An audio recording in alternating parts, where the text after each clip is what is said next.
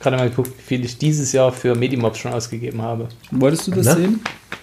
Ich habe es heute gesehen, ich habe nur die Übersicht gesehen und habe jetzt nur bis halt nur dieses Jahr. Ja, kannst du es zusammenrechnen lassen oder hast du einfach nur Ich mache alles über Amazon Payments. Mhm. Und bei Amazon kannst du die ganzen Payment-Abrechnungen untereinander gestaffelt dir angucken. Schätzen? Wenn du so fragst, Ein sag ich- Tausender. Ach nee, ich sag 400, äh, 350. Du bleibst bei 1000? 420. 420. Tat weh. Gut, hätte ich gedacht, es wäre mehr jetzt. Wir haben schon fast Ende des Jahres und 420 für Bücher im Jahr. Ja, Medimobs, das ist, also zumindest die Summe an Büchern, die da sich ergibt, das ist schon gewaltig. Ja. Ja, das ist ganz gut. Ja, da, davon, ja, davon lässt man sich ja nicht abschränken. Man sagt, man kauft ja meistens eher, man hat ja meistens eine Geldschmerzgrenze als eine Buchanzahlschmerzgrenze. Gibt es das überhaupt eine Buchanzahl? Nee, eben nicht. Das ist halt der Punkt, wenn ich bei Medimobs denke ich, du willst eigentlich unter 100 Euro bleiben.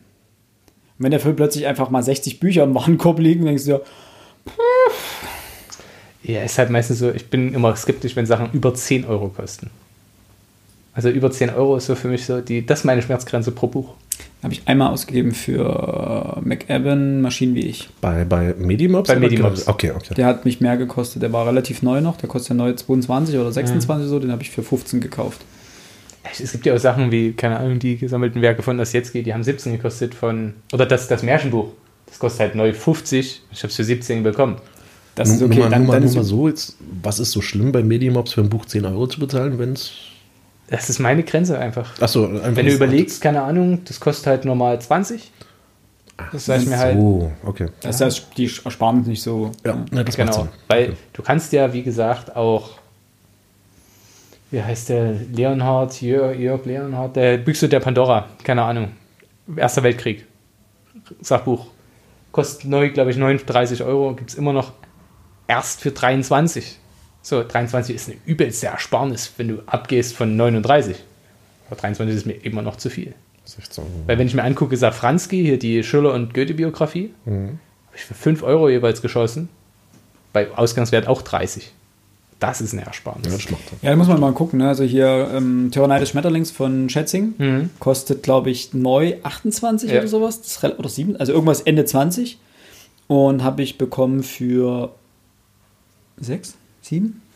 Ganz, Als kurz, Hardcover. ganz kurz, Frank Schätzing. Ja. Mhm, Schwarm. des Schmetterlings. Ja, ist der Worum aktuellste. geht's da? Äh, KI letztendlich. Mensch, Maschine, ähm, KI. Übelst böse Schmetterlinge. Richtig. Ich habe noch nicht gelesen. Also das ist halt auch wieder so ein richtiger Brecher und Schätzing liest sich ja nicht so nebenbei mal weg. Fand ich schon. Also ich hatte von ihm hier Der Schwarm gelesen. Das war so eins von diesen Büchern, die einfach in einem Rutsch ging. Ich habe ihn so ja, genau. Das ist weil Ja, aber er hat halt einfach Wort- gut geschrieben. ne? Wortschachtelkonstruktionen, die Okay. nicht jeder liebt. So, aber darüber können wir jetzt gleich debattieren. Wir haben jetzt die Folge mit. Äh, ja. Wir sollen uns beeilen, hat Alex gesagt. Ja. Habe ich. Energie.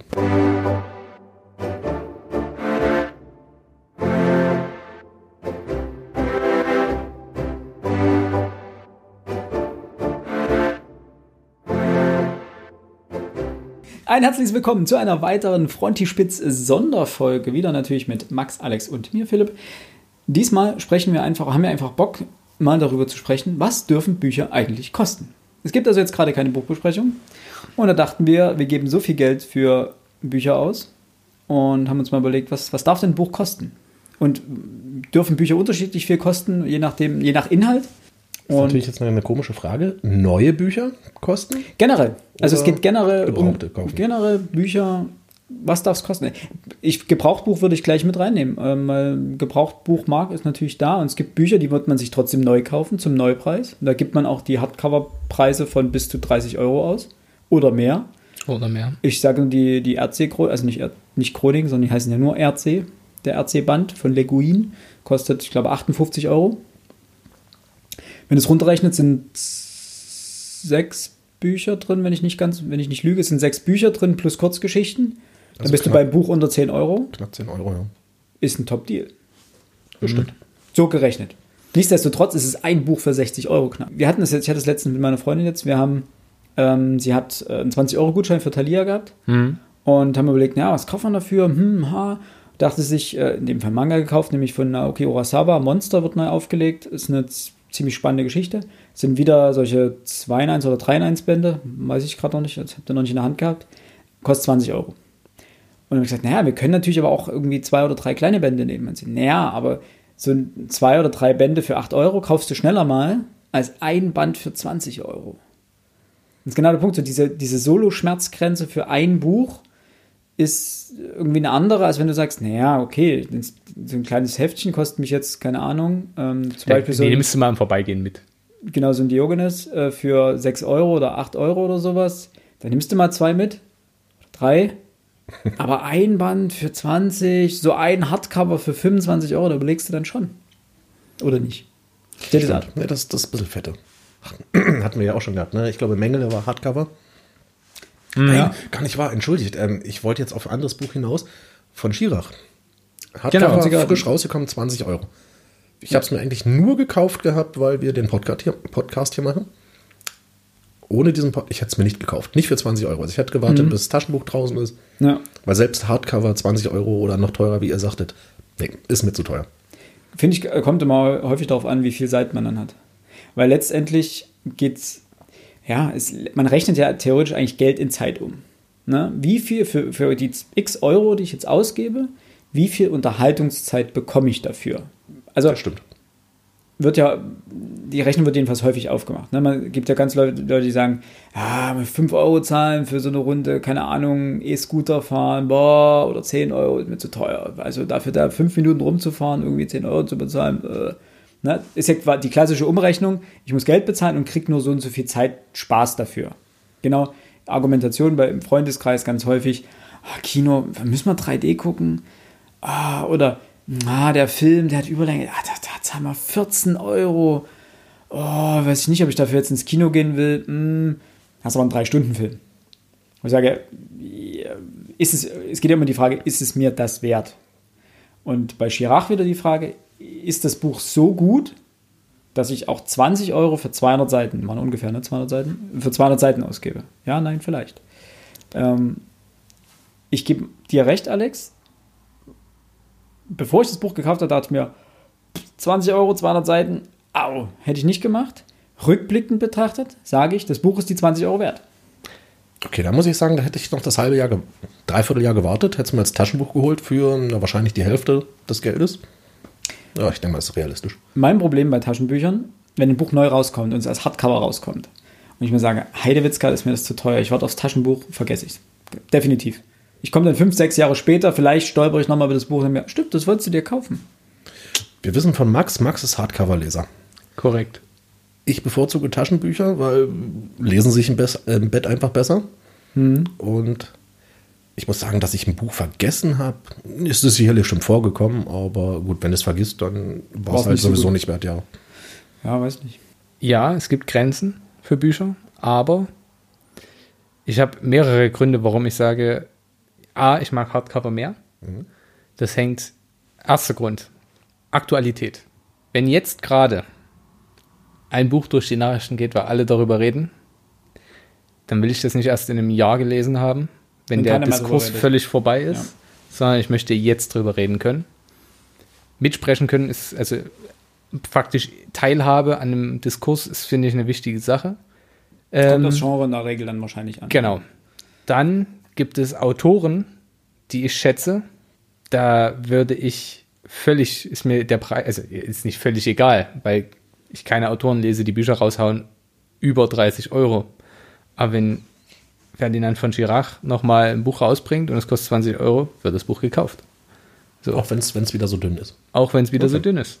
Ich sage, wie gesagt, es gibt da einfach so eine Sparte an Autoren, bei Ja, denen ich das gut, gerne alles gut. mache. Das ist genau der Punkt. Wenn es einem das wert ist, dann gibt Ja. man das auch, weil man sagt, Genau. ich schätze die so sehr, dann gebe ich auch dann mehr Geld dafür aus. Ja. Hinzu kommt, dass es ähm, teilweise Studien gibt, bei denen will ich nicht so lange warten. So, also ich hatte ja jetzt äh, über Lütten Klein euch schon berichtet, diese soziologische Studie oder halt auch die Gesellschaft der Singularitäten, die kosten halt 25, 20 Euro. Bei, bei Sach- und Fachbüchern hast du natürlich die Aktualität, die da ganz stark mit reinspielt. Also entweder gibst das Geld aus oder Genau, aber da ist es ja immer noch der Vorteil, das sind ja immer noch groß, auf, also groß aufgelegte Bücher, wenn ich mir überlege, ähm, es gibt nur eine deutsche Übersetzung von, ich mache das fast jetzt auf dem großen lutherischen Narren von 1520. Eine. Und die ist auch erst, ich glaube 2014 hat der Mann das als Habilitationsschrift übersetzt auf Neuhochdeutsch und so weiter. Das Buch kostet 88 Euro. Universitätsverlag, die wissen, dass sie keine, keine Auflage machen werden, die jetzt riesengroß ist. Die Universitäten, Universitätsbibliotheken kaufen die sich trotzdem. Ich kann das nachvollziehen, es ärgert mich trotzdem. Also bei, vor allem, wenn du ein Buch brauchst. Ich habe es mit sehr viel Amazon-Gutschein und äh, der Fähigkeit, einfach ein Mengenexemplar zu finden für, ich glaube, 15 Euro habe ich es geschossen mit Gutschein. Also 50 haben, wollten sie haben, aber selbst das ist eine extreme Ersparnis dafür, dass mhm. es noch eingeschweißt war. Es kommt halt wirklich drauf, auf, drauf an, was ist, ist es einem wert und brauche ich, also möchte ich es jetzt wirklich unbedingt haben. Und wenn ich dann sehe, jetzt kommt äh, in der nächsten Woche oder in zwei Wochen kommt das Buch von Herfried und Marina Münkler raus, das möchte ich eben am Erscheinungstag in meinen Händen halten. So, that's it. Ja, ist voll, voll legitim. Lustig ist auch, ähm, weil ich das bei Facebook jetzt gelesen hatte, Ronald Reng hat ja jetzt äh, Miro rausgebracht, mhm. vergangene Woche oder vorvergangene Woche. Und ähm, hat sich dann bei Facebook geärgert, weil ihm drei Fehler aufgefallen sind. Also inhaltliche Fehler. Und das hat er halt auch geschrieben und meint so, ja, die sind alle in der zweiten Auflage ausgemerzt aber die rutschen dir halt mal rein, so wo du den Namen falsch schreibst oder eine falsche Person, was weiß ich, so Kleinigkeiten, die jetzt nicht die Wahrheit völlig entstellen, aber trotzdem störend sind für jemanden, der es besser weiß. Und das ist doch aber das Coole. Ich habe das erst die erste Auflage in der Hand. Das erste, was davon rausgekommen ist, jetzt total dummes Beispiel, aber das ist meine meine Illusion, mit der ich mir das gut rede. Der Typ, der heute jetzt noch ein extrem gut erhaltenes Exemplar von der Erstauflage von Faust hat. Der ist reich. Weil es davon kaum noch Exemplare gibt. Oder gehen wir noch älter, wo die halt wirklich noch handgedruckt waren. Wenn du da die Erstauflage hattest, hast du gewonnen. Jemand, der das aus dem 18. Jahrhundert hat, wo das dann Massenware war, oder 20. Jahrhundert, wie auch immer, das ist zwar schön, aber eben Massenware. Ich gehöre zu den 20.000, die das Buch noch in der ersten Auflage haben. Wahrscheinlich. So rede ich es mir schön, ich weiß. Okay, alles gut. Wird bei dem Band einfach mal nie eine Rolle spielen, aber. Wahrscheinlich, nee. Und vor allem, weil alles digital verfügbar ist, macht es eh keine Unterschiede. Aber es gibt beispielsweise jetzt auch, das habe ich heute auf meinen, nicht in Warenkorb, ich habe es mir für Weihnachten jetzt so äh, überlegt, dass man das mal machen könnte. Siegfried Lenz, Deutschstunde. Gibt es für einen Zehner als Taschenbuch. Ja, nun bin ich aber bei gewissen Autoren immer geneigt zu sagen, ah, da hätte ich schon gerne noch Hintergrundinformationen und gibt es da eine schöne Auf Ausgabe, so, die auch was hermacht.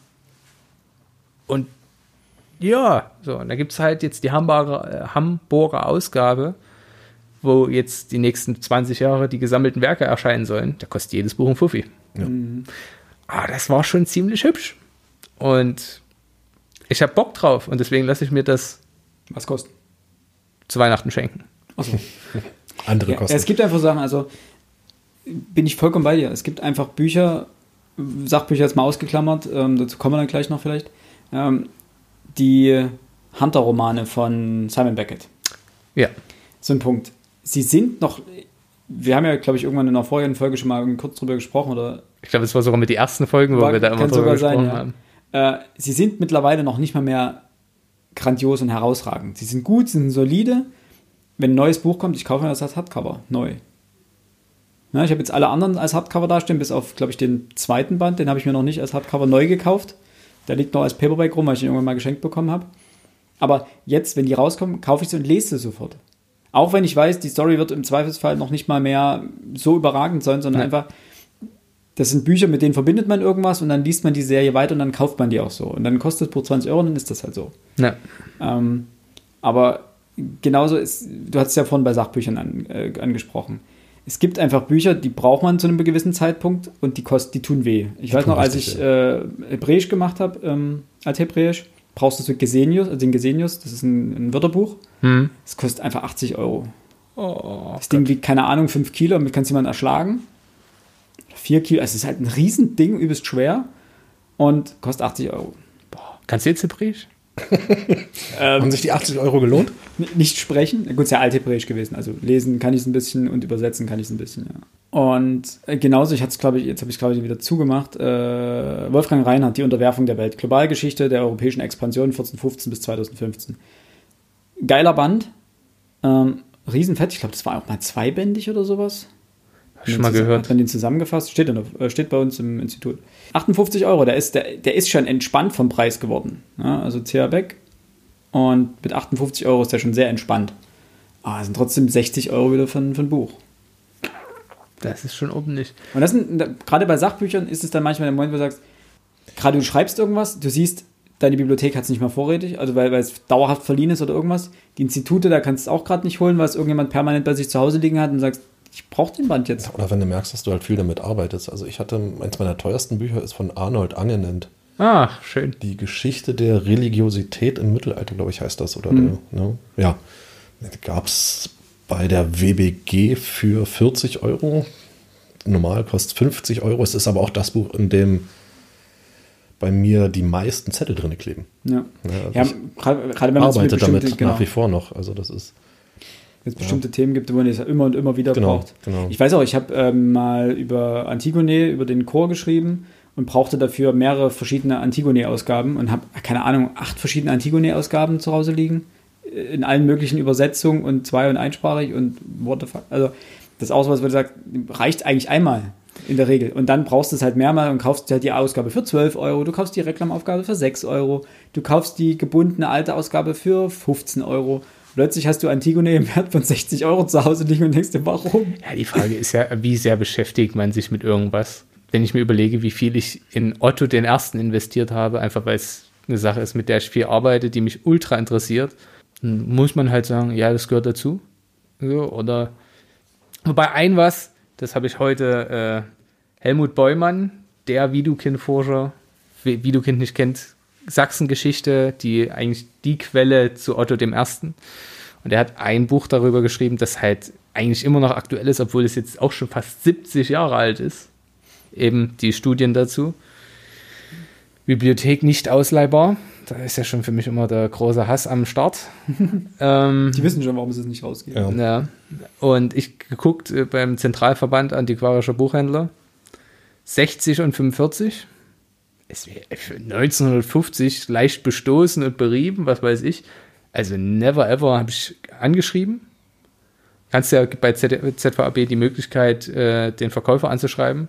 Hab Halt ihm das geschildert, er meinte, nö, kann ich nicht günstiger rausbringen. Ja, dann nicht.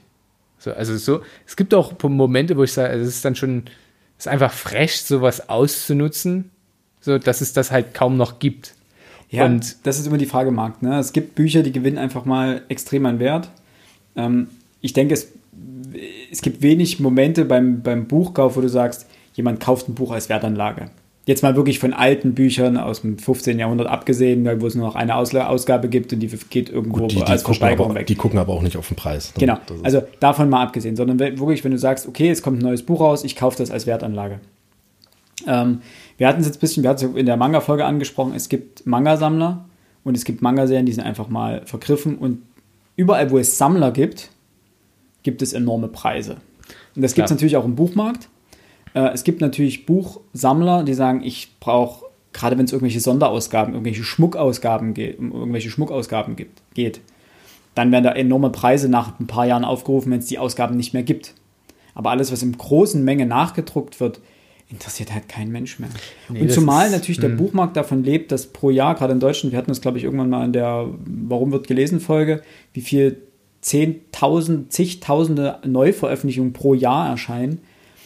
Es interessiert in der Regel keinen mehr ein Buch, das zehn Jahre alt ist. Das ist ja das, das Schlimme, weswegen wir das ja eigentlich machen ja. äh, wo wir sagen, es gibt auch so, so viele Bücher, du musst nicht unbedingt immer die Neuerscheinungen lesen, bei den Thrill Thrillern und so weiter. Wo du sagen kannst, es gab vor zehn Jahren schon einen Thriller-Autor, der war damals gehypt, der ist komplett untergegangen, weil, es, weil er keinen mehr interessiert oder sowas.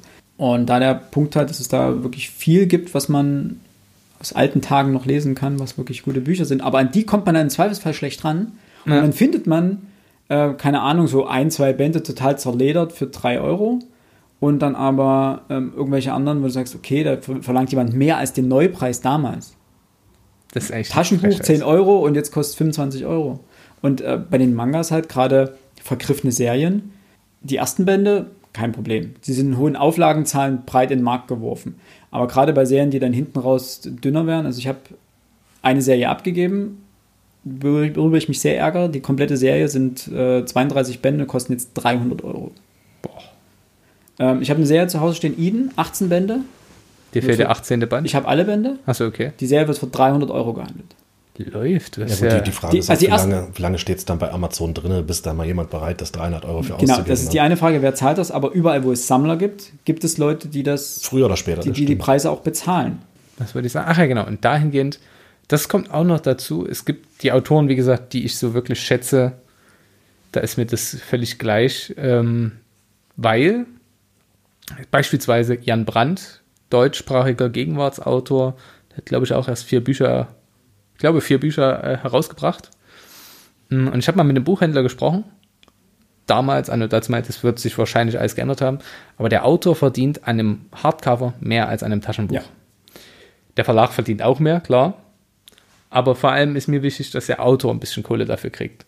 Das mag bei diesen riesengroßen Autoren nicht so relevant sein, aber bei dem kleinen Autor, der durch Glück, durch was weiß ich was, äh, im Ullstein Verlag oder so veröffentlicht, Und 10.000er Auflage bekommt oder sowas. Richtig, und der verdient dann übers Taschenbuch einen Euro pro Buch. Jetzt sagt ihr, das sind trotzdem 10.000 Euro.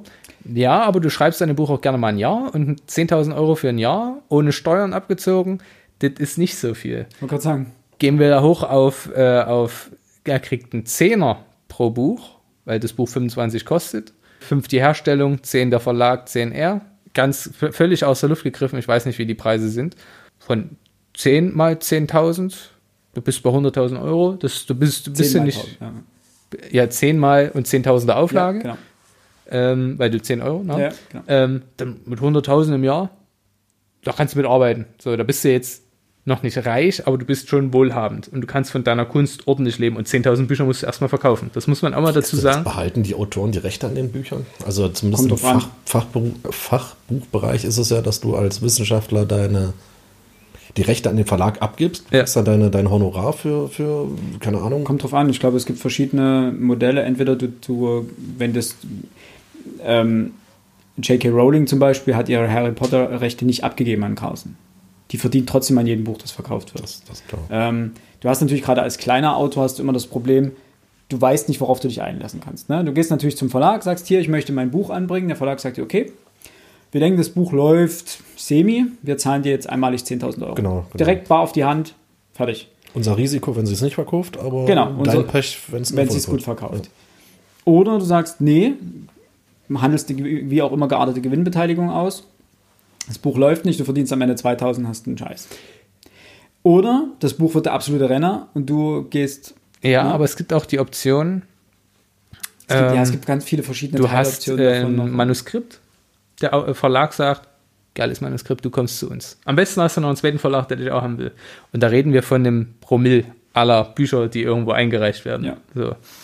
Und dann kriegst du für die Zeit, die du arbeitest, ein Honorar von einer Summe X und eine Gewinnbeteiligung. Genau, und wirst aber verlagsgebundener Autor. Genau.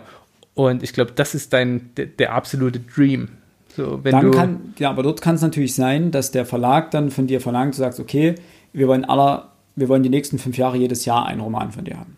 Oder Gut, alle zwei Jahre wenn du einen das Roman. unterschreibst, Ich dann das ist nicht so schön. Also, tut es mir äh, wirklich leid, weil dann enden deine Bücher wie die von Sebastian Fitzek.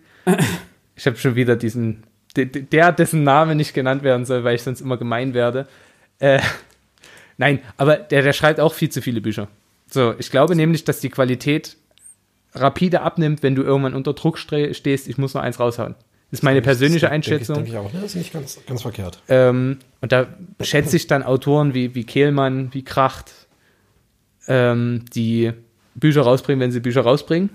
Du kannst natürlich aber auch, du weißt natürlich immer nicht, wie die, wie die Situation ist. Ne? Wenn du dann als Autor unter Druck stehst, sagst, scheiße, ich muss meinen Lebensunterhalt verdienen, ähm, ich unterschreibe den Vertrag und bringe jedes Jahr ein Buch. Weil es läuft auch gerade, es rennt. Die Leute kaufen es eh. Weißt, weißt du am Anfang ja vielleicht noch nicht mal Ja, aber wenn du dein drittes Buch raus hast, dann kriegst du ein Angebot, wo dir einer sagt, hier, Ja, du kriegst eine Gewinnbeteiligung 200.000 im Jahr, weil du Bestseller-Autor bist ja. und du weißt, okay, es, eigentlich, was ich hier abliefere, ah, weiß selber nicht, ob das das Gelb Wenn's- ist, aber die Leute kaufen wird. das trotzdem. Ganz ehrlich, ich, wer würde es denn nicht machen? So, Keine Frage. Ja. du kannst halt super davon leben, du wirst wirklich reich. Das muss man auch absolut dazu sagen. Das ist Aber wir reden Zehntel hier von dem dem. Die, Wirklich die, von- die es schaffen, ja. von Das- das einer stimmt. Handvoll Autoren in Deutschland vielleicht, bei denen das der Fall ist. Ja. Äh, der Großteil der Autoren, ähm, ja, muss man einfach so sagen, nagt am Hungertuch Ja, die, und die, hofft, die dass. landen irgendwann auf dem Wühltisch in der Buchhandlung. ich Ja, glaube, wenn ich mich da eines. Tages finden würde als Autor, ich würde aufhören. Ja, die Wobei man sagen muss, qualitativ ist das, was da vorne drin liegt, auch wirklich für den muss- Wühltisch geschrieben. Ja, muss ja noch nicht mal sein, aber einfach ist, wir hatten das, wie gesagt, diese unglaubliche Flut an Neuveröffentlichungen. Du gehst so schnell unter. Wenn du nicht der Gehypte bist, der dann auf einer Spiegel-Bestsellerliste stehst, gehst du einfach unter. Und dann liest das halt auch keiner. Und du brauchst halt ein bisschen Renommee und einen guten äh, Verlag, weil du merkst grad sagen, halt, die- ich glaube nicht, dass wenn du beim Surkamp Verlag bist, als blödes Beispiel rausgegriffen, dass du da so völlig untergehen kannst. Du wirst trotzdem eine Auflage erzielen, die gut ist, einfach weil der Verlag so eine Kraft hinter sich hat Ja. und so viele andere Zugpferde, dass die im Zweifel sagen, na gut, dann hauen wir halt noch 20, 30, 50 Rezensionsexemplare raus, für jede Zeitung ein, eins, ähm, vermarkten das ordentlich und mit der Vermarktung steigt dein Dings. Am besten, du machst es wie, ich habe seinen Namen vergessen, aber irgendeiner, das Buch heißt, glaube ich, Stella, geht um eine kollaborierende Jüdin im Zweiten Weltkrieg, was er einfach nochmal geschrieben hat. Das Feuilleton hat ihn zerrissen. Völlig zerrissen. Das Buch ging durch die Decke wie nix. Denn es gibt keine schlechte Publicity. Sarrazin. Sarrazins Bücher gehen auch immer durch die Decke. Auch weil er eine Fanbase hat. Große.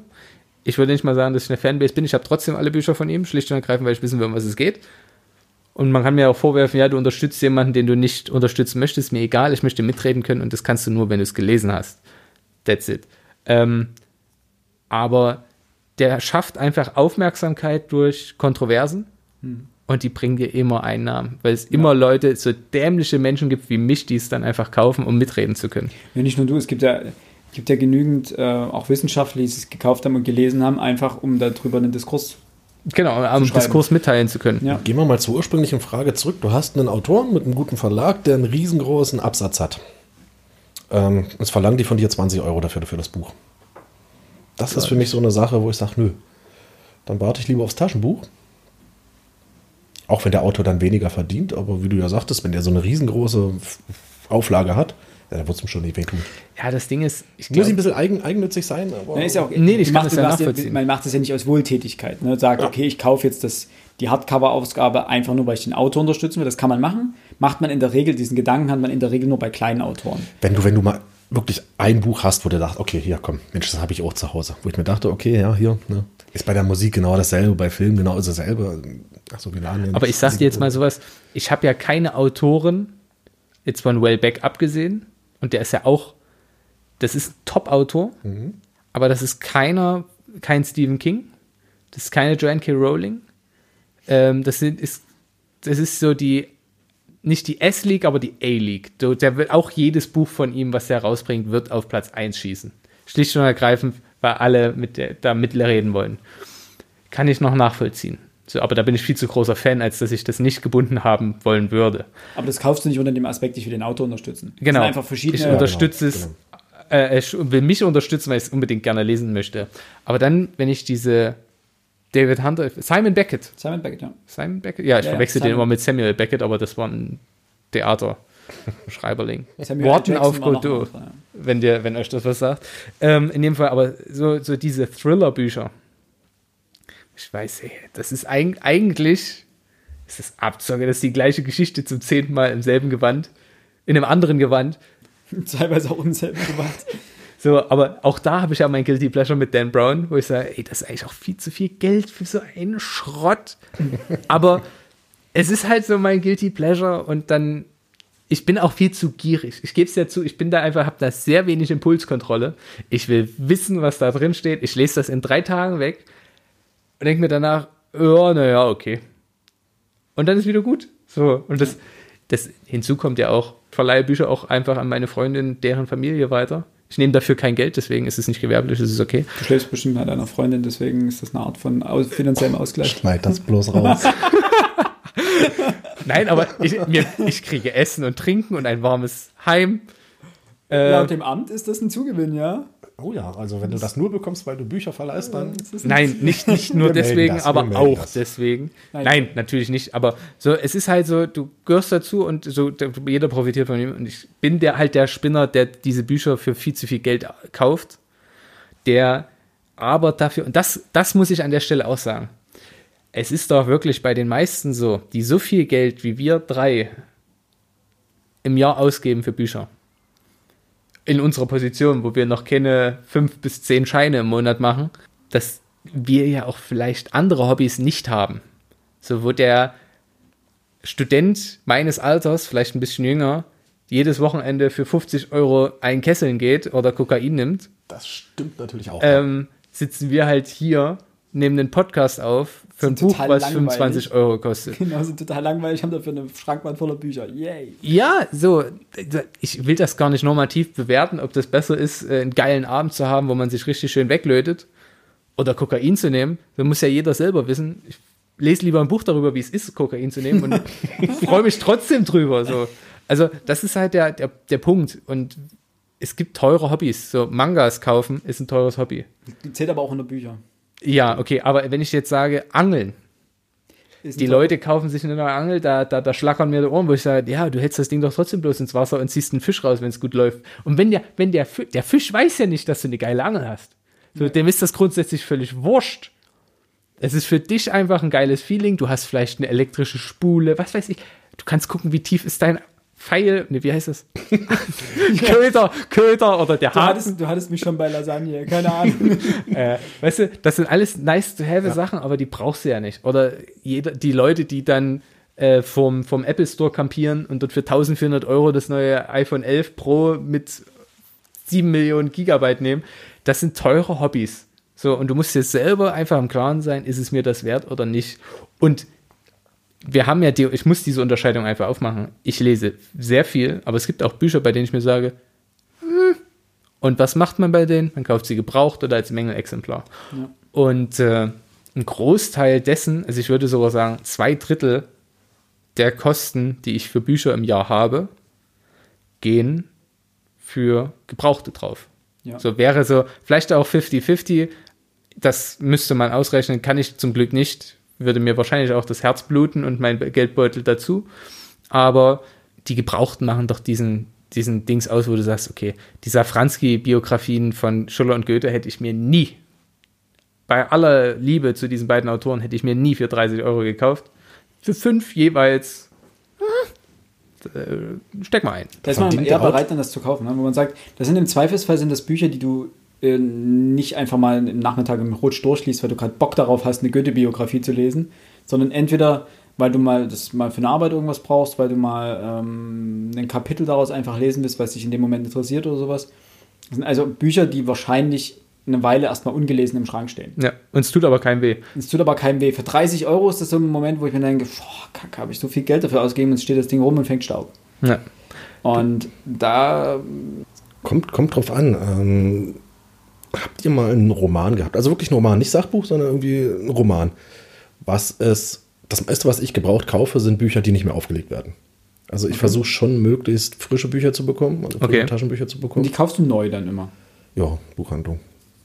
Weil auch Taschenbücher gibt es ja gut gebraucht. Und dann aber wirklich für einen, das heißt halt kein Zehner, sondern teilweise fünf, vier, drei. Da habe ich das Problem, natürlich habe ich Taschenbücher gebraucht zu Hause gekauft. Ähm, die meisten sehen dann aber auch aus wie gebraucht. Also Höhepunkt war natürlich, kriegst eins wie neuwertig verkauft, ne, in dem komplett in einem Roman, ähm, wie heißt die, mit, mit Textmarker, auf Seiten lang angestellt. Dachte, was, was soll denn dieser Scheiß? Also ich meine, da müsst ihr auch mal reingucken, wenn ihr es verkauft oder. Ne, da habe ich, ein, hab ich schlechte Erfahrungen mit, aber ich hatte tatsächlich für, was ich euch ja hätte gerne überreden wollen würden zu lesen, Thomas E. Geddes, der Gefangene von Alcatraz. Ja. Das wird ja seit den 80er Jahren nicht mehr aufgelegt. Da musste ich 30 Euro für hinblättern, damit ich das Buch haben kann. Das war aber auch ein Buch, das wollte ich unbedingt haben. Und Ja, das ja. ist, glaube ich, aber auch der teuerste Roman, den ich zu Hause rumstehen habe. ja, gut, das ist wieder was anderes. Wenn du wirklich auf eine spezielle Ausgabe abziehst, die es einfach nicht mehr gibt. Gut, das war jetzt nicht auf diese Ausgabe bezogen. Hauptsache sondern das war Buch. Genau, es, es, Ja, ne, Hauptsache ja ich klar, habe das aber Buch in den das Händen. Buch, ja. ne? ja, ist bei Reihen genauso. Wenn du sagst, du hast drei Bände von der Reihe und es gibt noch einen vierten Band. Und den, den gibt es den, aber den nicht mehr. findest der wird nicht mehr aufgelegt und es verkauft ihn auch keiner. Du findest ihn einfach nicht. Und dann siehst du irgendwann durch Zufall bei irgend, irgendwo, verkauft ihn einer übelst teuer und denkst, ja, kack, scheiß drauf, ich gebe jetzt die 35 Euro, das Ding hat 5 Euro gekostet damals oder Ja, 10. ja. Ich gebe jetzt die 35 aus, ich will diesen Band einfach haben, weil ich diese Reihe vollständig haben will. Hinzu kommt, und das, äh, also wenn wir über Geld für, für Bücher reden, muss man, muss man, denke ich, auch dazu sagen, dass wir da auf einem sehr elitären Niveau sprechen. Denn im Grunde genommen könnte man jedes dieser Bücher, also fast jedes, außer diese sehr seltenen, so über die wir gerade gesprochen haben, könnte man auch einfach in der Bibliothek ausleihen. Aber Ja, Das ist dieses Aber- Grundbedürfnis, Bücher haben zu Ja. ich bin ist- halt ein Freund des genau. Besitzens. Das ist das eine. Das andere ist, äh, ich habe auch schon Bücher gelesen, einfach aus Interesse, wo ich gesagt habe, oh, das kostet gebraucht noch so viel, aber du willst es jetzt trotzdem mal gelesen haben. Hm. Und dann habe ich halt bei uns in der sächsischen Landes- und Universitätsbibliothek nachgeschaut. Und äh, ja, dann hast du es halt ausgeliehen, drei Tage später zurückgegeben. Einfach flott gelesen. Das ging, ging ganz gut. Boris Palmer fällt mir da gerade ein, wir können nicht allen helfen, glaube ich, heißt das Buch. Ja, kann man mal so machen. Aber grundsätzlich, weil, weil viele ja immer sagen, nee, so viel Geld habe ich nicht für Bücher, äh, kann ich nicht aufbringen. Es ist eine Prioritätensache und wenn es mir wirklich wichtig ist, kann ich einfach auch eine Bibliothek benutzen. Ja. So, weil ich, was ich, war das in dieser Folge, wo ich das sage, oder in der letzten, ich weiß es nicht, äh, kulturelles Kapital. Nicht jedes Kind hat Zugriff auf Bü- Bücher. Ich kann das nachvollziehen, wenn Eltern sagen, ey, ich kann dir den neuen Manga nicht kaufen, weil 10 Euro, die sind einfach nicht drin. So, wenn du Hartz IV hast, wie auch immer, du hast andere Prioritäten. So, da muss dieses Buch definitiv nicht sein. Aber ich sag mir halt, die Städte ist fast jede Stadt hat eine Bibliothek. Selbst meine Heimatstadt mit 9000 Einwohnern hat eine Bibliothek. Und die haben auch fast alle Bücher. Es dauert halt mal zwei Jahre, bis sie das neue haben. Nicht unbedingt. Es gibt sogar, also jetzt hier bei uns, die städtische Bibliothek, da gibt es relativ aktuelle Sachen äh, ohne Probleme. Du musst Und halt nur Kind warten, bis du dran bist. äh, Bis, bis, keine Ahnung, bis 14 oder sowas kostenlos oder sowas. Oder zahlen nur irgendwie so 8 Euro im Jahr oder so. Also Völlig im Rahmen. Also wenn man wirklich sagt, man, man, man kommt nicht an Bücher ran oder man hat zu Hause nicht so viel Platz, Bibliothek. Ja. Und du hast vier Wochen Zeit, ein Buch zu lesen. Ich meine, zur Not kannst du nochmal verlängern auf acht Wochen. Vollkommen legitim. Aber es ist natürlich auch immer eine ästhetische Sache, ist zu der Bibliophilie, wo du sagst, okay, ich möchte Bücher auch, ich finde auch einfach schön, wenn ich ein Bücherregal habe, das füllt ein Wohnzimmer oder, Ja. einen Flur oder was auch immer, wo sie auch immer stehen. Das Besser als füllt es auch einfach Bild, ne? schön, ne? Es ist einfach angenehm. Wenn ich mir überlege, wie oft ich mein Bücherregal umsortiere. Ja, das macht, man auch, das macht auch so Spaß, man, wie viel Zeit man da rein verschwendet, einfach mal noch Bücher neu umzuräumen oder auszuräumen und noch wieder einzuräumen und äh, wo du sagst, oder einfach davor zu stehen und sagen, ach, ist das schön. ist eigentlich unsinnig, ne? Ist totaler Quatsch. Aber man freut sich halt daran. Äh, Und ich finde auch, umso mehr es wird, ich bin ja, ich gebe es zu, ich bin schon ein bisschen stolz auf meine bislang angehäufte Sammlung. Und dann gucke ich da durch und denke, erinnere mich auch bei gewissen Büchern, ach, das, als ich das gelesen habe, da war gerade das und das und so weiter. Und ich bin halt ein Freund dieser Notizen. So, du schreibst dir mal was dazu, wenn dir was einfällt, machst dir mal ein Post-it rein. ja. Machst halt bei Büchern, die nicht hier sind, seltener. Bezieh da bin ich tatsächlich eklig, mache ich gar nicht. Was nicht mir gehört, wird nicht, da wird nicht angestrichen. Nee, ah, nee angeschrieben sowieso, aber ein Post-it machst du mal rein. Ja, gut, ein Post-it, klar. Uni Bibliotheksbücher, äh, die du jetzt zum Arbeiten brauchst, machst ein Post-it rein, natürlich. Wird dich jeder ähm, Restaurator irgendwie im Umdrehen, äh, den Hals umdrehen? Weil Ja, der solange das- zerlegt dir halt die Seiten auf Dauer, deswegen sollst du es Na eigentlich gut, bei nicht den modernen Büchern, ich glaube, die, die zerfallen sowieso in 50 Jahren. Wahrscheinlich. So, also, aber wie gesagt, wenn du damit arbeitest, that's it. Aber meine Bücher sind Arbeitsobjekte, da gehört auch mal ein Post-it rein. schwank ich immer. Ich habe immer so diese, ähm, kennt ihr das, gerade bei Paperbacks, dieses Bedürfnis, dass hinten der Buchrücken nicht knickt? Ja. Wo du sagst, so, du liest das, knickst das gar nicht so voll auf, dass der Buch hinten nicht diese, diese Gar nicht. Bekommt. Ähm, schwank ich immer dazwischen. Ich finde es richtig geil, wenn du so ein altes Buch hast, wo du sagst, das ist- das ein Paperback, den habe ich schon fünf, sechs Mal gelesen, der sieht halt richtig zerlesen aus, so ein richtiges, Aber nicht nach einmal lesen. aber nicht nach einmal lesen. ist genau ganz so. wichtig, ja. Du sagst so, das muss, das muss hübsch im Regal aussehen. Da muss ich sagen, ich erinnere mich immer an Literatur ist alles, wie er dort stand und bei den Büchern so. Ich habe das so oft gelesen, ich habe da so viele Sachen umgeklebt. schon in der Hand zerfällt. Das ist ja. mir in der Hand zerfallen. Ich muss mir das gleiche Buch ei- einfach nochmal in der genau gleichen Auflage nochmal kaufen. Einfach damit es wieder irgendwie funktional ist. So. Und das fand ich so großartig. Ja. Und ich habe das bei unserem ersten Hexerband, den ich auch dann einmal rumgereicht habe, den haben nach mir noch vier Personen gelesen. Du kriegst den zurück, der sieht immer noch aus wie ein Buch. Grundlegend hat er noch die Form. So, halt. aber ansonsten ist der schon, da merkst du, der ist schon ein paar Mal angefasst worden. Und das ist aber auch so eine, so eine Praxistauglichkeit. Oder was halt, du, du siehst halt, der ist gelesen. Und ich finde es sehr problematisch, deswegen bei Taschenbüchern geht das so, da kann ich das noch leben. Aber wenn ich dann so diese, den Schutz, wenn der Schutzumschlag total zerlettert ist, ach, das, da scheiße. brennt mir immer das Herz. Ich bin ja so ein großer gebundene Bücher-Fan. Das- Ah, ich, das- ich gehe dir mit denen auch immer sehr sorgsam um. Ja, ist immer dieser Zwiespalt. Ne? Du hast natürlich einerseits willst du, ähm, wenn du ein Buch verleihst, willst du es natürlich gut wiederbekommen. Und du willst, wenn du eine Buchreihe hast, dann willst du die, meinetwegen, die Game of Thrones Reihe, ne? Diese zehn Bände hast du im Regal stehen, sieht halt geil aus, ne? Wenn, wenn da der erste Band komplett zerledert dasteht, denkst du dir, äh. Bei den ersten Band haben alle in deiner Verwandtschaft gelesen, dann hatte die Hälfte keinen Bock mehr. Ja. Das heißt, du hast Band 1 da stehen, der sieht aus wie so ein zerrupftes Huhn. Und dann hast du Band 2 bis 10 da stehen, die sind so niegelnagelneu, weil eigentlich keine Sau die gelesen Ja. hat und du einfach, ich will sie komplett haben. Und dann denkst du dir, mm, jedes Mal, wenn du vorbeigehst. Du wirst dich auch ärgern, wenn du ein Buch einmal verleihst und hat, sieht top aus und du kriegst es wieder und es, es keine Ahnung, du hältst in den Händen und es fällt dir einfach nur runter. Das weil- wäre das letzte Mal, dass ich an den oder diejenige ein Buch Genau. verleihe, glaube ich. Wenn du sagst, du Das hast ein Buch, wie du jetzt mit dem ersten Witcher-Band, und der geht durch fünf, sechs Hände und danach sieht er so ein bisschen zerlesen aus. Vollkommen okay, du sagst, okay, das Buch wurde gebraucht. Also es ist immer so, sind, sind so die zwei Seiten, die dann so ineinander streiten, wo du sagst, Ja. einerseits möchte ich, dass es, es ist ein Buch, das mir viel bedeutet oder das ich sehr mag oder sehr schätze und ich möchte, dass es, das sind dann quasi so eine Art Schätze, die du im Schrank stehen hast. Und einerseits, wo ich sage, nein, es ist ein Arbeitsobjekt, es ist ein Buch, was ich, mit dem ich häufig, was ich gerne nochmal lese, nochmal lese und das darf gebraucht aussehen, ich streiche mir gerne Sachen an und ja. Aber Gebrauchtbücher kaufen ist, haben wir ja festgestellt, ist ein Thema. Um jetzt mal diesen Sprung zu machen. Ähm, was ich dann nicht mag, ist, ich habe es schon zwei, dreimal gemacht und bin immer reingefallen, du hast ein Buch, kostet 10 Euro theoretisch. Du kaufst es gebraucht, weil da steht gebraucht sehr gut, 9 Euro. Habe ich zwei, dreimal gemacht. So alle halben Jahre falle ich da mal drauf rein. Ehrlich? Äh, und dann sage ich mir eigentlich, nee, wenn ich Gebrauch kaufe, halber Preis, Obergrenze. Weil einfach, in de, ich, ich habe es schon gehabt, dass du gesagt hast, du kaufst ein, ein Buch, ähm, kostet 6 Euro, Originalpreis 10. Und du kommst, kriegst es und es sieht aus wie neu.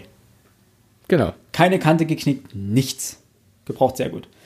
Genauso gehabt, gebraucht sehr gut gekauft, nur 1 Euro gespart, weil ich dachte, naja gut, es sind halt mehrere Bände. Ähm, wenn du über fünf Bände auch einen Euro sparst, hast du 5 Euro gespart. Warum nicht? Und dann kriegst du den Band und denkst dir, puh, Leute, das geht unter gebraucht sehr gut durch. Mhm. Ähm, ja. Also generell gilt, Dann kaufe ich Es- mir lieber neu. Wenn Ja, ich nur 1 Euro genau. spare und dann aber die, die, die Gefahr sehe, so nach dem Motto, das könnte dann scheiße, dann sagen wir, komm, pfeif auf den 1 Euro, Es- dann kaufe ich es neu und dann weiß ich, dass ich das Buch neu und ordentlich habe. Nichts ist ärgerlicher, als zu sagen, ich will einen sehr guten neuen Band haben und der kommt an und denkst dir, äh, letztens, ich habe den zweiten Band von Pluto gekauft. Gebraucht sehr gut bei Medimobs. Ähm, ich glaube 1 Euro günstiger oder 1,33 Euro günstiger. Und der hatte auf der ersten Seite Wasser gesehen. das ist kacke. ich sage, Alter, Aber gleiche, ähnliche Geschichte. Die eine Safranski-Biografie. äh, ich bekomme das Ding, das sieht von außen top aus. Wie eine Einzel schlägst es auf. Ist irgendein Brief drin, den jemand einfach auf, das, auf die erste Seite geschrieben hat. Und die ersten 30 Seiten sind gefühlt alle unterstrichen. Aber nicht mit Lineal, wie man das als normaler Mensch macht, Krumm. sondern so schräg und krumm, dass es noch halb über die Buchstaben geht. Habe ich dir ja dann auch geschenkt. Das, das war der Grund. Ein Band gab es auch nicht. Einfach hier Pfeffer die Vorlage. Ja, also tatsächlich, ist- so ein Buch will ich nicht besitzen. So, dann, da kannst du ja gar nichts besitzen. Ne? So, den nee, Scheiß. das Ding ist, so eine Art Mülltonne. immer wenn ich das sehen Dafür würde, kriege ich Rabatt bei den One Piece Bänden. richtig. Aber immer wenn ich das sehe, denke ich mir halt, das ist doch gar nicht, also ich habe nichts gegen eine Widmung. So, also wenn da steht, ja, das ist mal abgeklebt oder ich habe Krabat, habe ich mal Gebrauch gekauft, na, da steht halt, was weiß ich, oben rechts der Name drin der Person, die das mal gekauft hat, einfach weil ich mir hundertprozentig weiß ich es, wie der Lehrer gesagt hat, ja, schreibt am Anfang euren Namen rein, es ist ja euer Buch, damit ihr es nicht verwechselt. Ist für mich maximal gebraucht gut. Und sobald mehr, also sobald mehr als ein Name oder eine kurze Widmung vorne drin steht, ist es nur noch akzeptabel. Weil Ja. wenn die ersten zehn Seiten unterstrichen sind, ist das für mich nicht mehr äh, sehr gut oder wieder gut. Das Ärgerliche ist halt, das, ansonsten war es ja top und ich glaube, die Person ist halt auch nicht über die ersten 50 Seiten hinausgekommen. Schlicht und ergreifend, weil danach war es ja, äh, war ja Schluss. Der Rest war ja wirklich ungelesen. Nichtsdestotrotz, es hat mich so geärgert, dass ich es nicht besitzen wollte. Ja, ja es, du hast auch manchmal Glück. Dann Licht und Schatten, ne? Pluto-Serie, den ersten Band habe ich auch gebraucht gekauft für, ich glaube, 6 Euro statt 12,90 Euro. Also Hälfte. Hälfte. Und der war geleckt. Der war, der, der hatte, glaube ich, nie jemand in der Hand. Ich dachte, er war geleckt. Wie geleckt. Äh, den, den hatte, glaube ich, niemand in der Hand. Der war 1A, keine Stoßkante, kein nichts, kein Knick, nicht mal unten irgendwie am, am Buchrücken, wo du bei, gerade bei Paperbacks ja das Problem hast, dass sie gerne mal aus dem Regal gezogen werden oder sowas und dann unten so kleine Stoßkante haben. Nichts. Kannst du halt auch haben, Glück ne? ich muss ehrlich sagen, es muss halt spürbar sein. Ich würde es gar nicht auf die Hälfte reduzieren. Ich sage halt, es muss spürbar sein, dass es einen wirklich einen angemessenen Preisunterschied Ja. gibt. Und du musst immer wissen, im Zweifelsfall ist es nun einfach gebraucht. Du darfst also, darf, ich darf eigentlich nicht meckern. Wenn ich sage, ich, ich will was sparen und ich will gebraucht kaufen, dann muss ich damit leben, dass es gebraucht aussieht und dass, dass Menschen einfach unterschiedlich einordnen, was gebraucht sehr gut ist. Ja gut, ich aus meiner Sicht muss das Medimobs einordnen. Mich nervt das. Ja, natürlich, ja, natürlich, aber du, du Aber- hast du immer eine Person sitzen, die das einordnen muss. Ja. Und der eine sagt, das ist okay, und der andere sagt, das ist okay. Und Da muss es Regeln geben. Ja, Regeln, Regeln, auch. Regeln. Ja, Aber aber, das kann, dann kann mir keiner erklären, dass das, dass das eine sehr gut ist und das andere ist, ja, das ist da hat es der Hund gefressen. Und endlich mal, end, endlich mal. Entweder zufällig mal falsch gelabelt, kann auch natürlich passieren, ist bestimmt auch schon passiert. Oder da sitzt irgendein Hiwi, weißt du, der sitzt nach acht Stunden Bücher angucken und gut, Also gut, ich glaube einmal, einmal das, dann, dann hat- rutscht haben da die eins ja, durch. Was, was, was kriegen da jeden Tag an, an Büchern ins, ins Lager liefern? Das dürften ja Tausende sein. Die haben, glaube Und ich, auch ähm, häufig Zeit. hast du ja dann, wie du sagst, bei dir waren es auf den ersten zehn Seiten, was du gesagt hast. Die Textmarker bei mir waren irgendwo mittendrin im Buch. Du kannst ja nicht, nicht das komplette Buch Seite für Seite durchgehen. Du schlägst es auf irgendwo auf die Seite, machst mit dem Daumen, gehst noch drei, vier Seiten weiter, sieht's gut aus. Perfekt. ich hoffe Vor ja, Dingen, wenn du, ich, Entschuldigung, wenn du Bücher durchblätterst, schlägst du, du, du packst ja meistens den kompletten Band an und blätterst von hinten so die ersten 50 Seiten, die letzten 50 Seiten Ja, durch. Du eben. guckst dir in der Regel nicht die ersten an. Du guckst den Einband vorne, hinten, unten an, sagst, okay, super, gebraucht sehr gut. Und Hat hinten keiner- liest sowieso keiner mehr, da steht auch nichts drin. Genau, Du musst so nach dem Motto. Und dann hast du aber die ersten Seiten markiert. Ja. Bist halt am Ursch. Konnte ich habe leider vergessen, was ich sagen wollte. glaube ich. Schade, tut mir leid. Oder was hast du zuletzt gesagt, Alex? Ich hatte gesagt, ähm, dass der, also erstmal viele Bücher, die, die, die Medimaps bekommt und dann beim Durchlesen. Du guckst ja nicht das Ist ja- komplette Buch durch. Ich Jetzt weiß hast es. Jetzt hast Ist ja nicht nur Medimob, es gibt ja auch Rebuy und Ebay Kleinanzeigen. Stimmt, und ja ja keiner- was. Also um, Aber wie geil wäre es bitte, wenn du so ein gebundenes Buch hast und irgendeiner hat wirklich keinen Bock gehabt, das durchzugucken und da ist so wie, wie, wie man das aus so alten Filmen kennt, so da sind die Seiten einfach ausgeschnitten und Flachmann liegt drin. und flach, noch lieber wäre mir die Knifte. So eine richtig geile Waffe.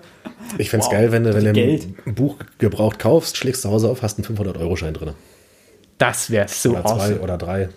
Als Lesezeichen hat es Als, als genommen. Leser, weil so ein Stinkreicher. So, der, der dachte, oh, ich muss mein Buch bei.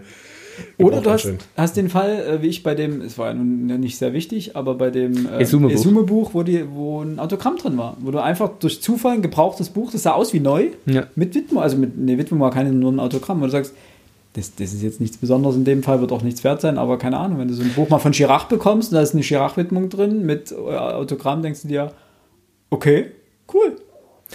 gibt irgendwo eine Geschichte. Ich habe das jetzt letztens wieder gelesen und ich fand das so schön.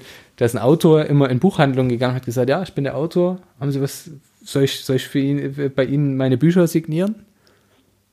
Und dann haben die Buchhandlungen natürlich alle gesagt, ja klar, super. Und er hat dort 10, 15, 20, 50 Bücher unterschrieben. War nicht der Autor. War der Ach, Autor. war doch der Autor, okay. aber wenn die unterschrieben sind, kann die Buchhandlung die nicht mehr zurückschicken. Ja. Die gelten als verkauft. So, die gehen nicht mehr zurück. Und er ist einfach durch zehn Buchhandlungen gegangen, hat den allen übelst viele Bücher dort unterschrieben und die haben gedacht, oh geil, das ist ein großes Geschäft. Und die Zeit zählten halt alle als verkauft, so, weil du kannst die nicht mehr zurückgeben. Das ist ein richtig badass Move, aber ich feiere es übelst. Das ist nicht Das schlecht. ist wie die Autoren, die dann halt ins Bu äh, in den Buchladen gehen und sagen hier, äh, einfach still reingehen und das und ihr Buch so von, von so dieser übelsten Ranzecke so nach vorne stellen, ordentlich präsentieren, damit es dir auch wirklich voll ins Gesicht springt. Das, wenn ich sowas lese, muss ich mir immer kaputt lachen. Ich finde das großartig. Gut. Alex, willst du noch was sagen? Hast du noch was auf dem Herzen, was du zu gebrauchten bist? Du bist ja immer der, der sagt, nee, das, das Buch ist mir das Geld nicht wert oder ich warte aufs Paperback oder ähm, 10 Euro für den Band sind mir zu viel oder. 10 Euro für den Band. Ja, weiß nicht, keine Ahnung. Achso, wir hatten ja vorhin über Mangas gesprochen gehabt und 10 Euro für ein einstündiges Lesevergnügen ist mir dann tatsächlich auch ein bisschen zu viel. Ähm, ja, was soll ich dazu sagen? Achso, ja, ja. Aufhänger war ja eigentlich die, warum wir das eigentlich machen, war ja, dass die Paperback-Preise gestiegen sind zum Teil. Dass man jetzt für eine Du hast normale. vorhin schon wieder angefangen mit dem 20 Euro Gutschein. Genau, und du kannst, wenn du Pech hast, für 20 Euro Gutschein keine zwei Taschenbücher mehr kaufen. Gut, man muss natürlich dazu sagen, dass sich ein Gutschein nicht am, normal, am Marktpreis orientiert. Nein, das, das natürlich nicht, Das aber, ähm, Aber- wenn ihr in Zukunft Gutscheine verschenkt, dann bitte für 23,80 Euro. Weil, Musst du deinen Eltern sagen. Du weil mittlerweile die Bücher irgendwie 11,90 Euro kosten. ja, aber es ist natürlich klar, der, der Buchhandel muss seine, seine sinkenden Absatzzahlen irgendwie ausgleichen. Das und das stimmt, macht er natürlich mit ja. steigenden Zahlen. Also Leute, lest, damit ich günstig an Bücher rankomme. Das ist natürlich ein Argument. Ja. Andererseits muss man ja auch sagen, die Bücherpreise waren jetzt es, Lange die, stabil. let- die letzten Jahre, wenn ich mich erinnere, waren sehr lange sehr stabil. Also die, eigentlich die kompletten letzten, keine Ahnung, 10, 15 Jahre kann ich mich immer erinnern, das Taschenbuch, das kleine hat 9,95 Euro gekostet. Bums. Meine Eltern würden jetzt sagen, ja. Und davor hat es 10 Mark gekostet. Ja, gut. Ganz liebevoll. Die mehr können wir jetzt. Ja, nee, aber ist vollkommen richtig. ich habe ja. die Zeit kaum miterlebt. Weißt du, ich war früher, früher wenn ich so ein 5-Mark-Stück hatte und damit habe ich wochenlang, bin ich wie, wie, wie Gott in Frankreich rumgelaufen, weil ich dachte, Gott, äh, ich bin so reich. Bitte, bitte, bitte schaut mich an, wie viel Geld ich besitze. Deswegen, das hatte für mich damals alles noch Ja. keinen. äh, da, da hast du sowas nicht gekauft.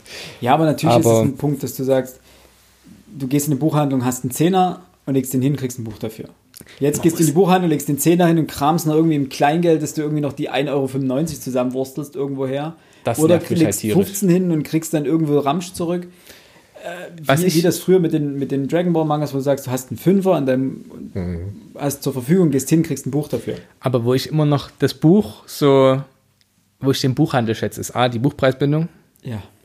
die Gott hab sie selig. Und jedes Mal, wenn irgendwo im Feuilleton ein Artikel aufkommt, dass man das sprengen sollte, denke ich mir, nein, bitte nicht. Ja, auch jedes Mal, wenn ich irgendwie YouTuber oder so Booktuber oder so höre, die sagen, ja, in England, da gibt es ja zum Glück keine Buch Buchpreisbindung, wo ich sage, Leute, die Buchpreisbindung ist das, was euch rettet hier gerade.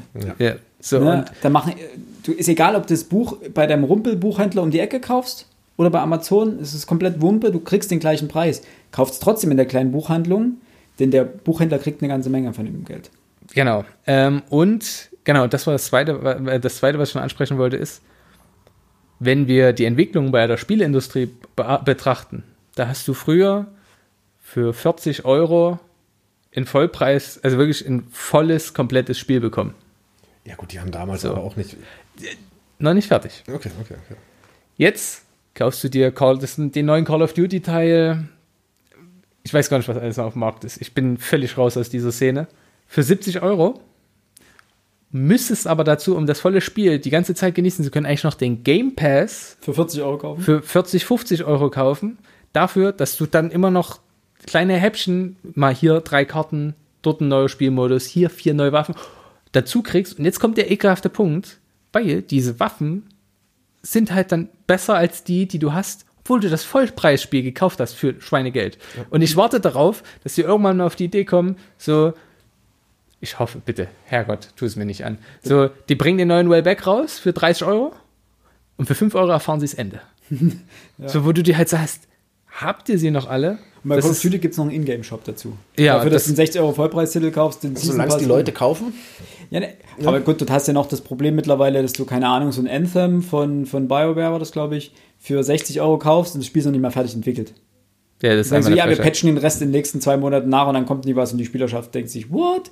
Aber das ist halt genau der Punkt. Man kann froh sein, du gehst hin, kaufst ein Buch und kriegst das komplette Paket für den, für den festen Preis. Und es ist egal, wo du es kaufst.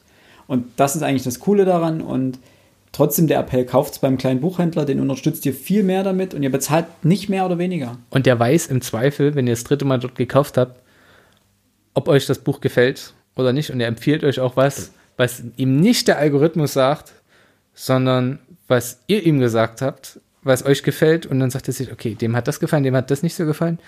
Ey, kauft, nee, ich weiß, du willst es jetzt, mach's nicht. Ich hab's mir schon angeguckt, schau es dir nicht an. Nimm lieber das.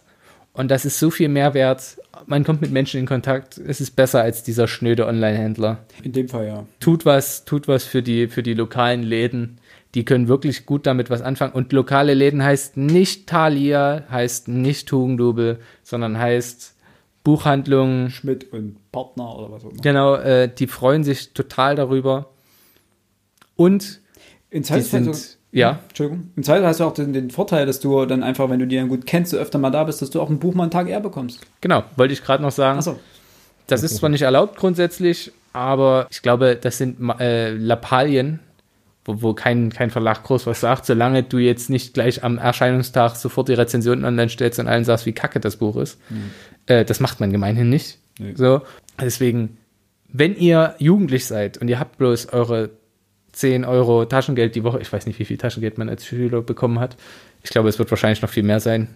Aber es ist nie kein Problem, das Geld in ein Buch im Monat zu stecken und zu sagen, da, auf das habe ich mich wirklich gefreut, da, auf das habe ich gespart.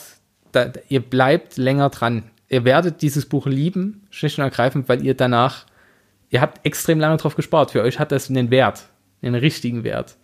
Und deswegen zu sagen, ein Buch ist zu teuer, ist einfach Quatsch. Wenn ihr Lust drauf habt, kauft das Buch. Ihr werdet euch wahnsinnig drüber freuen. Und genau, und noch ein kleiner Appell dahingehend. Ähm, sagen immer viele, nee, im lokalen Buchhandel oder sowas, der hat das Buch dann nicht. Der muss erst bestellen, das dauert so lange. Das kannst du doch zu Hause vom Telefon aus machen.